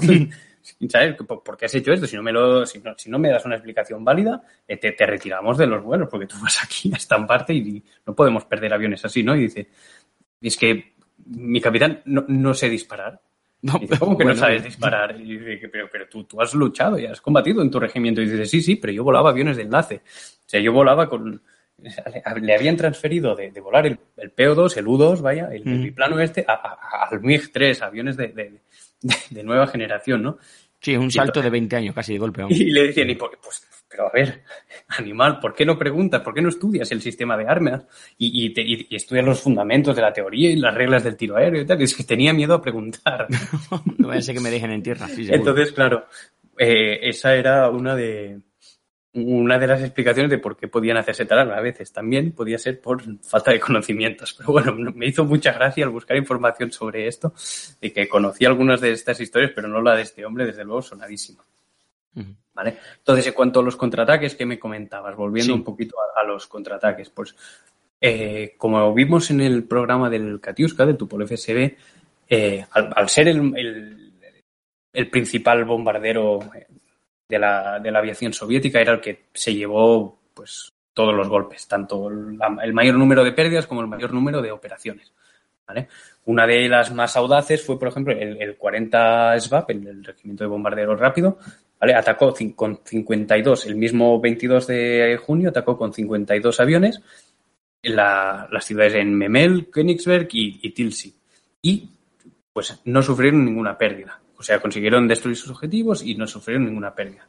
¿Vale? Mm, el problema era que a menudo este tipo de salidas tenían que hacerse sin escolta, porque un poco mm, todo esto era a la inversa o, el espejo a, lo que estaban haciendo el, el, el en este que has dicho tú, ¿no? De, de que tenías eh, libre elección para hacer las, las órdenes, para aplicar las órdenes como tuvieras. Aquí es que directamente muchas veces no había órdenes y eran era una cuestión de defenderse, ¿no? Es decir, los, cuando los pilotos soviéticos mmm, vieron que les estaban atacando y un poquito con el, el, la atmósfera esta de miedo de, de que si no hay órdenes de, del Soviet Supremo yo no me muevo, pues muchos de estos mandos menores decidieron por su cuenta realizar y emprender acciones de defensa y, uh -huh. y luchar con lo que tuvieran como tuvieran y un poquito así, pues de forma improvisada.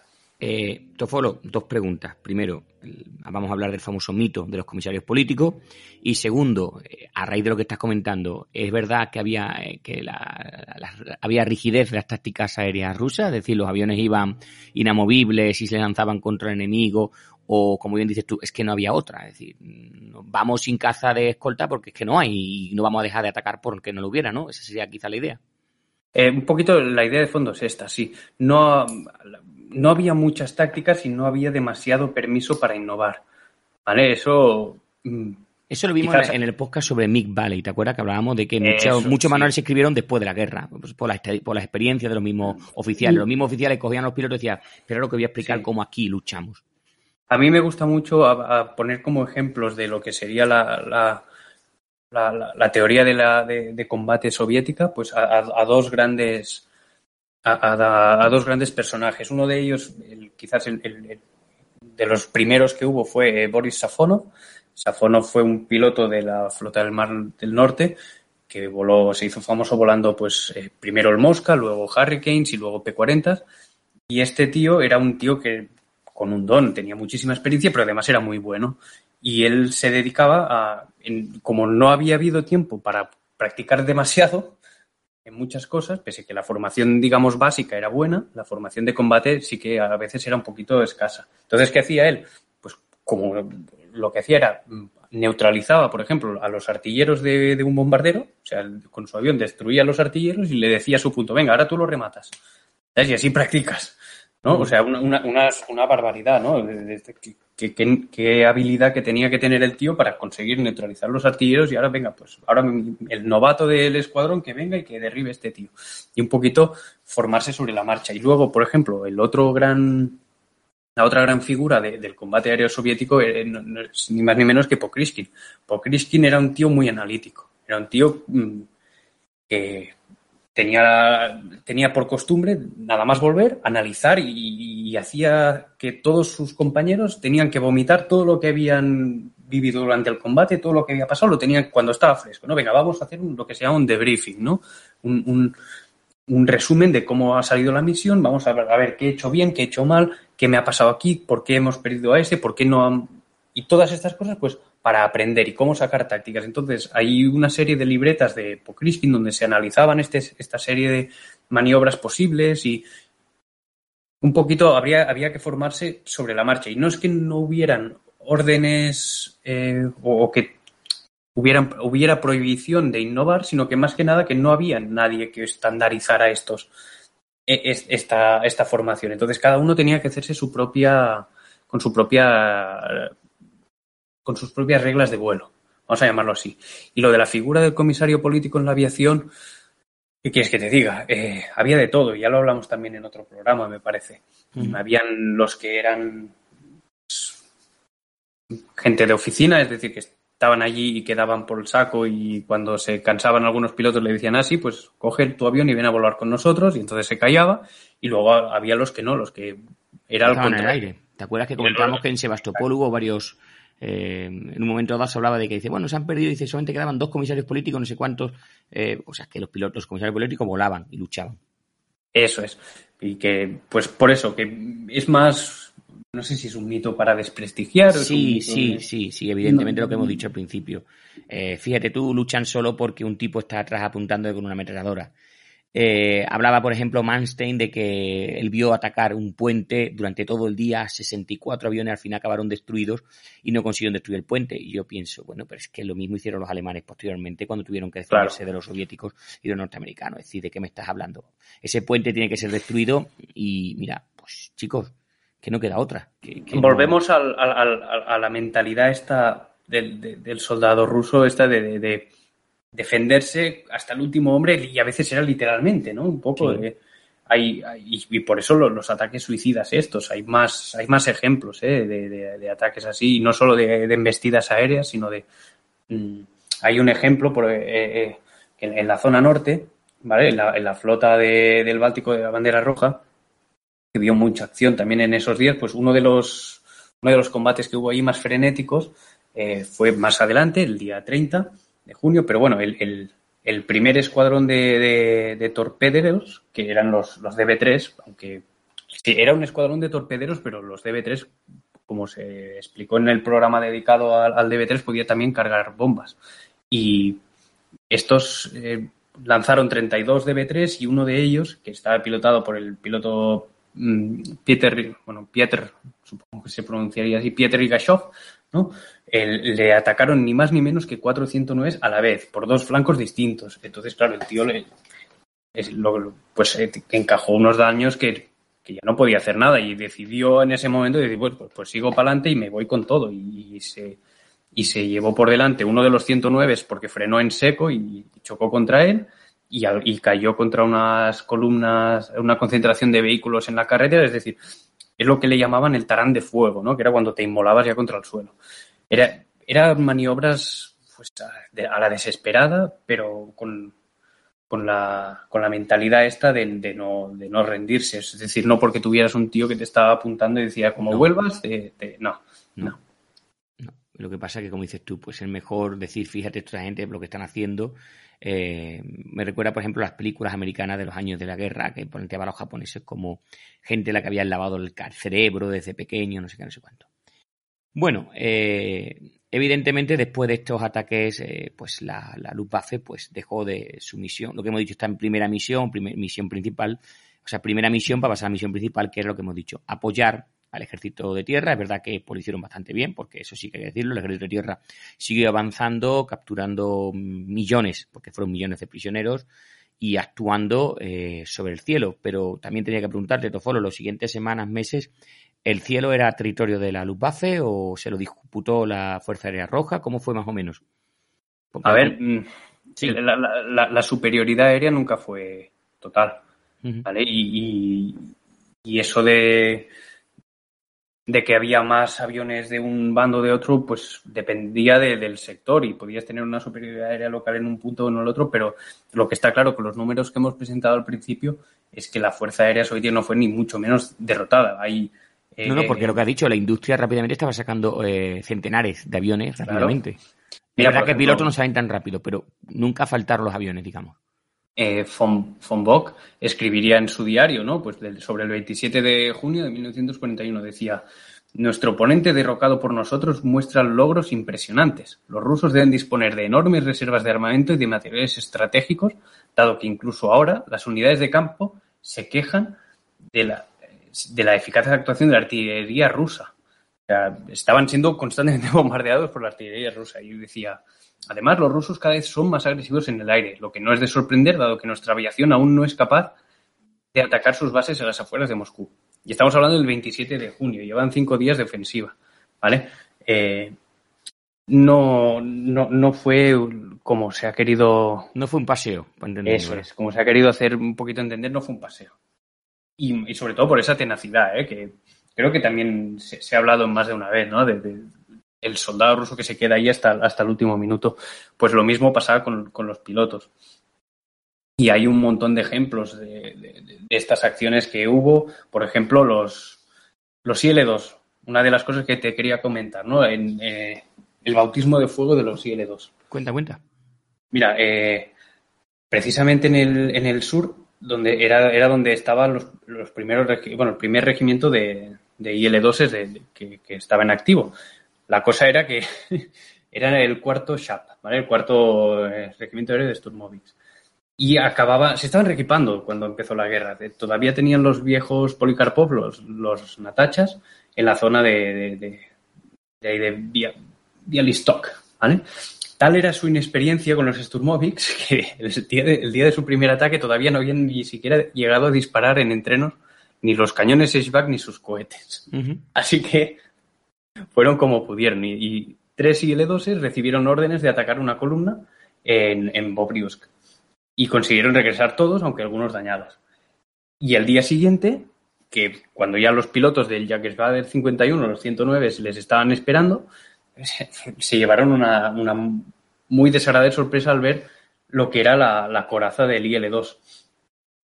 Estaba el, el teniente Max Osterman, uno de los pilotos de, del, del Jacques de 51 lo comentaba, ¿no? Que decía que las, la durabilidad de los IL-2 soportando los castigos más extremos era casi para ponerse a llorar, porque le daban y le daban y le daban y le daban y, y ver cómo... Es el tanque del aire, ¿verdad? Lo llamaban así. Claro. ¿Cómo llamaban? Pero- sí, sí, el tanque, el, el tanque volador, sí.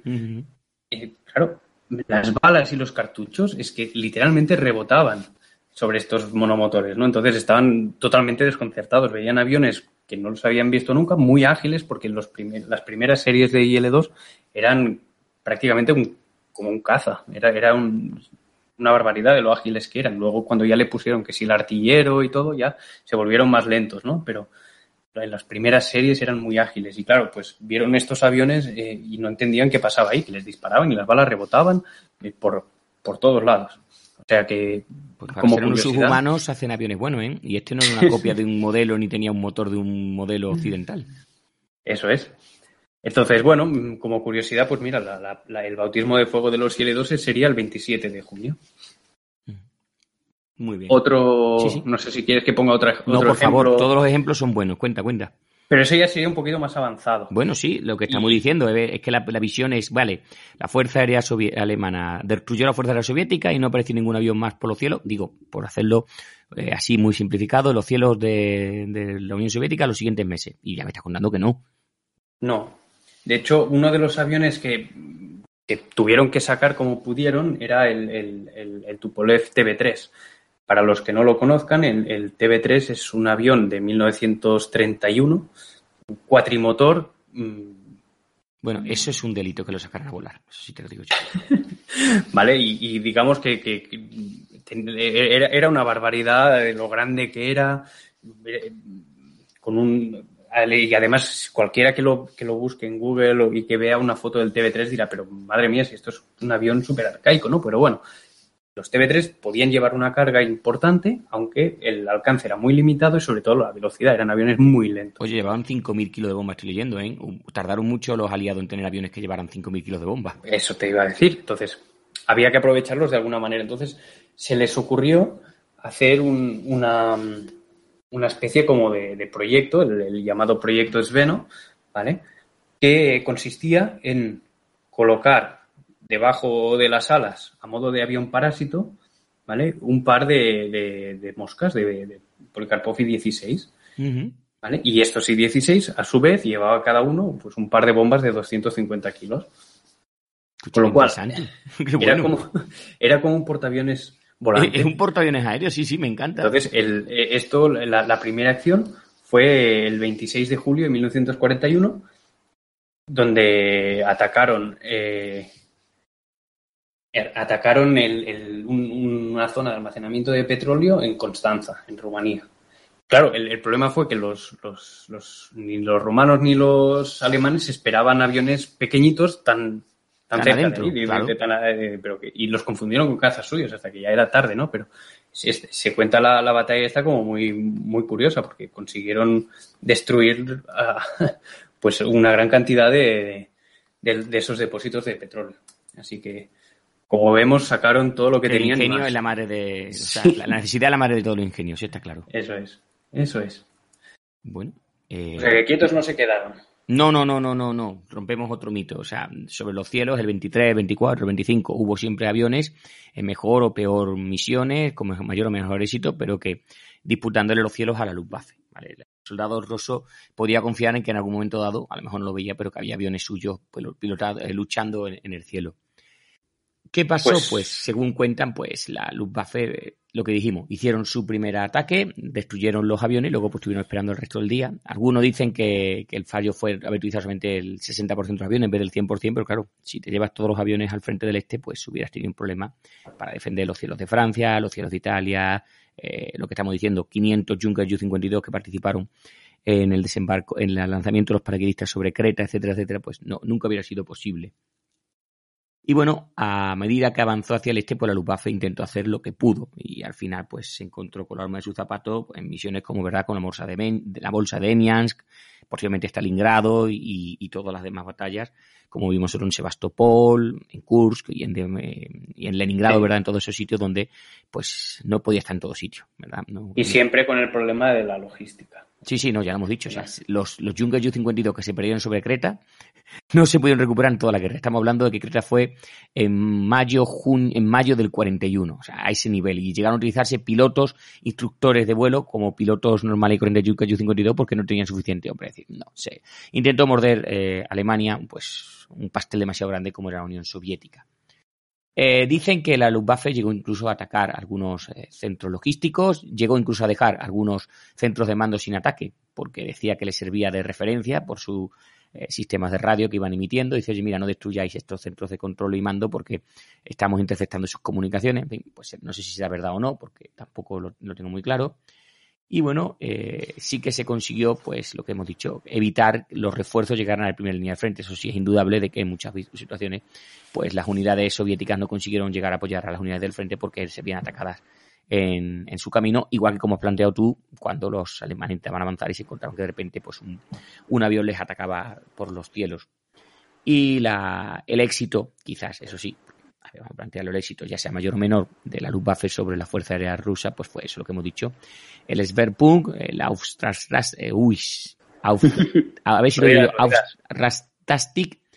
y bueno, eh, la flexibilidad esa que hemos dicho de, de poder elegir los, los, los, los, objetivos y cómo atacarlos. Luego, posteriormente, lo que decíamos, a partir del invierno del 41, cuando Hitler empieza a hacer eh, la microgestión, micro, microcontrol de todo, pues se fue al carajo tanto el Sverpunk, el Aufrastig y todo lo demás, porque evidentemente no, no, no podía estar controlando todo. Eh, era, era ya demasiado. Decían de broma eh, que en un momento dado de la guerra de Vietnam le llegaron a decir a, a McNamara que le faltaba que le dijera, no, no sé si fue McNamara o se dijeron a Hitler que faltaba que le dijera dónde quería que pusiera los, los centinelas.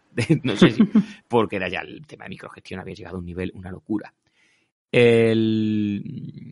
Evidentemente, los Estado, el, la Luftwaffe pues cometió algunos errores, hemos dicho, no, utiliz, no supo avanzar, lo que hemos dicho antes, no, no fue una, una, fuerza aérea táctica, no tenía unos bombarderos tácticos, siempre fue una, un, fue una, aérea, una fuerza estratégica, perdón, no táctica, una fuerza, unos bombarderos est estratégicos, perdonadme, tácticos sí que fueron, y, pero claro, siempre subordinados a las necesidades del ejército, con lo cual no, no podían llevar a cabo una misión independiente pues de, de, de, de destrucción de la economía y la industria del enemigo.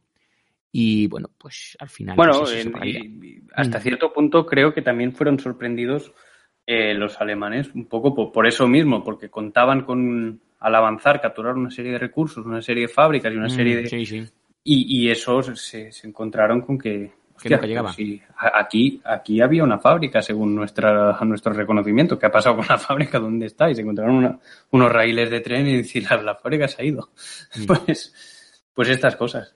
¿Y qué aprendió Tofolo? Por ir terminando, ¿qué crees que aprendió la Fuerza Aérea Roja o la Fuerza Aérea Soviética? No sé qué se puede decir.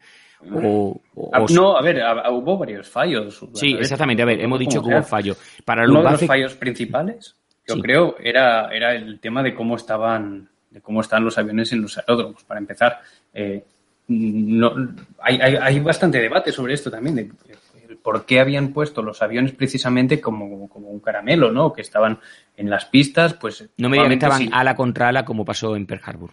Pues, pues sí, en muchos casos era así. Precisamente se, se, se, se criticaba esto. ¿Cómo puede ser que no los tengas? Porque cuando... Hay dos formas de proteger tus aviones. Si los tienes en hangares, están cubiertos y tal, o si los tienes en un aeródromo que no hay hangares, pues los pones en los alrededores, los tapas, los cubres con un poquito con árboles o con lo que tengas ahí que lo puedas más o menos camuflar. Ahí no, ahí estaban como que parecía como para pasar revista. ¿eh? Porque estaban los aviones muy juntitos, uno con tal, uno con cual. Tú lo has criticado, la, los mandos superiores después de las purgas, pues algunos eran, no tenían mucha imaginación, ¿verdad? No, no era lo mejor que se podía esperar de ellos. Bueno, mm, claro, eh, les faltaba, pues, yo creo que tenían miedo a hacer algo que les pudiera perjudicar. Puede ser. Puede ser, no lo sé. Había, supongo que habría de todo. El miedo a innovar, el miedo a. A mí me han dicho que lo deje así cosas. y yo no me, yo no me, me meto en historia. Eh, bueno, y un, un, poquito sí lo que, lo que hemos comentado antes también, de decir, pues que a veces eran hasta los mandos menores los que toman las decisiones por, por eso mismo. Uh -huh. Entonces, eh, esa era una de las, de las lecciones aprendida, ¿no? De decir, pues, oye, cuando pongas los aviones, eh, pues no los puedes poner uno al lado del otro. Se llama dispersión por algo, ¿no? sí, claro. Y, y, bueno, y otra, otra de, las, de las lecciones que, que, se aprendió, supongo que fue esa, que no puedes, por muy a la desesperada que vayas, no puedes hacer contraataques suicidas constantemente. Y necesitas unos aviones que tengan una escolta y, y necesitas pues coordinar toda la serie de grupos que más o menos empezó a hacer, pero todo de forma crees tú que es el cambio de, de, de, visión? ¿Cuándo crees tú que la Fuerza Aérea Roja, digamos que empezó a dominar? ¿A partir de qué momento? ¿Hay un momento como si siempre se dice? No, en Stalingrado. A partir de, a partir de Stalingrado las tablas sí. se igualaron uh -huh. y a partir de Kursk ya la dominación aérea ya fue, ya fue roja, sin lugar a duda. A partir del 43, eh, por lo menos mm, eh, toda la parte ahí ya con la aparición de los cazas ya más modernos tipo los Lavochkin 5 FN y, y, los Jacks 9 ya más modernos todo eso ya la caza la caza alemana ya estaba Sí, es cuando estaba, se quejaban los alemanes que no podían saber lo que había más allá de la línea del frente porque ni sus aviones no eran capaces de revisarlo. Claro. Y a partir de la, de la operación de Bagration, pues ya entonces sí que ya, ya, ahí ya no tenían nada que hacer, ¿no? Pero sí, yo creo que el, el, el punto este de, de encuentro, el punto de, de donde empatar ya sería ya en... Stalingrado. Sí, sí. Pues eso ya lo voy dejando caer, Tofolo, hay que hacer un Stalingrado, ¿eh? Y no Venga. solamente siempre de los soldados contra los soldados, sino, oye, ¿qué pasó sobre los cielos? Que Exacto. Sí. que tiene que haber misiones guapas, ¿verdad? Para jugar en los juegos de los juegos. Sí, en los simuladores hay, hay muchas cosas por hacer. Sí, sí, y Stalingrado da, da mucho de sí. Mm. Pero bueno, en, en lo que respecta a Barbarroja, sí. Sobre todo dejar, dejar clara la idea esta de y romper el mito de que la aviación soviética no estuvo ahí. Sí que estuvo y estuvo muy activa. Yo estuve al día siguiente y los demás días, Y como todos comentado. los días, más de 6.000 salidas solo el primer día. Eh, la aviación tampoco estaba tan desfasada como se... ha, eh, o sea, el, el- el, digamos, te- a nivel técnico, el- ese desfase no era tan exagerado como se ha querido hacer ver. Y Aunque que los alemanes dos años antes estaban con el Henker 51, así que tampoco que tuvieran ellos una cosa... bueno, claro, sí, sí, que a ver, sí, tenían algunas cosas mejores. Que el Junger pero- Ju-52 no es, es la, la vieja Ju, es un avión ya más que desfasado y era lo único que tenía esta gente para lanzar paracaidistas y, y poco más. Es decir, que no, no nos pasemos, no nos quedamos tan listos. Eso es. Tofolo, yo he aprendido un montón, como siempre, cada vez que grabo contigo, sobre aviación soviética, sobre modelos de aviones También. y sobre todo sobre los, los Emil y los Gusta, que nos ha explicado los 109, que me ha gustado saber también de estos aviones. Sé que en Sí, Motor del. Aire tenéis una buena saga del 109 eh, y de todos los aviones que participaron en la Segunda Guerra Mundial. Animo desde aquí a buscarlo y a escucharlo. Son ya más de 300 podcasts lo que tiene también Motor del Aire, es decir, ya un- una cantidad considerable de aviones. Eh, vamos a ir terminando. Ya digo que si no habéis escuchado el podcast que se emitió el domingo sobre Barbarroja, el día 20, pues estáis corriendo, estáis tardando porque allí se habló evidentemente de todo el aspecto técnico, se habló de si Stalin estaba o no estaba enterado, de lo que planeaba eh, Hitler, de cómo le salió la jugada.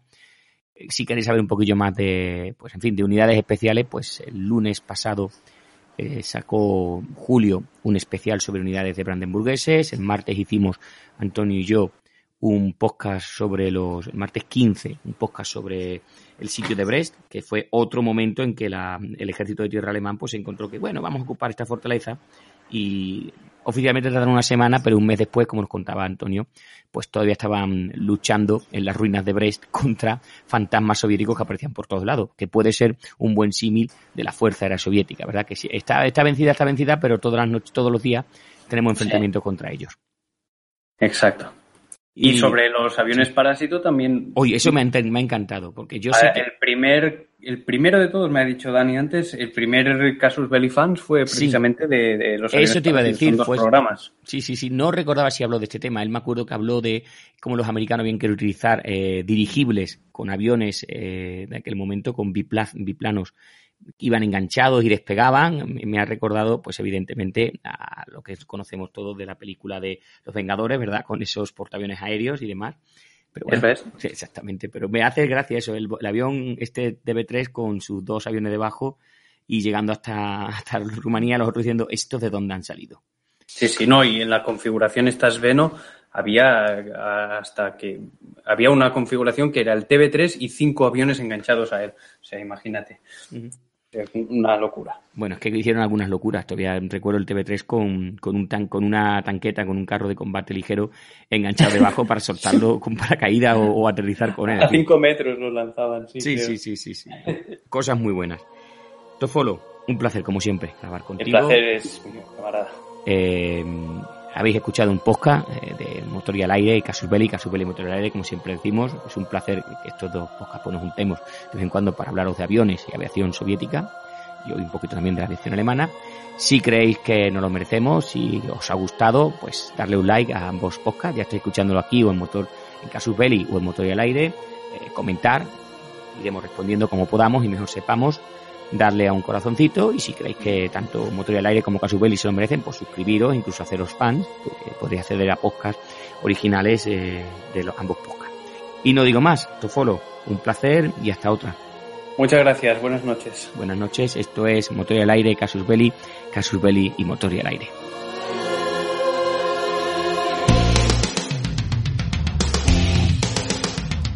Esto ha sido todo por ahora y nos vemos en el próximo programa de Motore al Aire.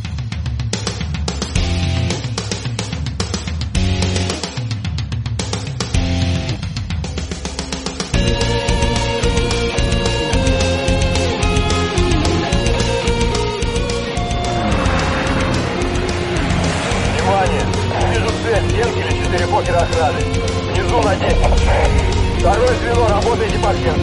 Принял, быстро. Захожу на боевой. Блин, режем верхних. Вижу, бой готов.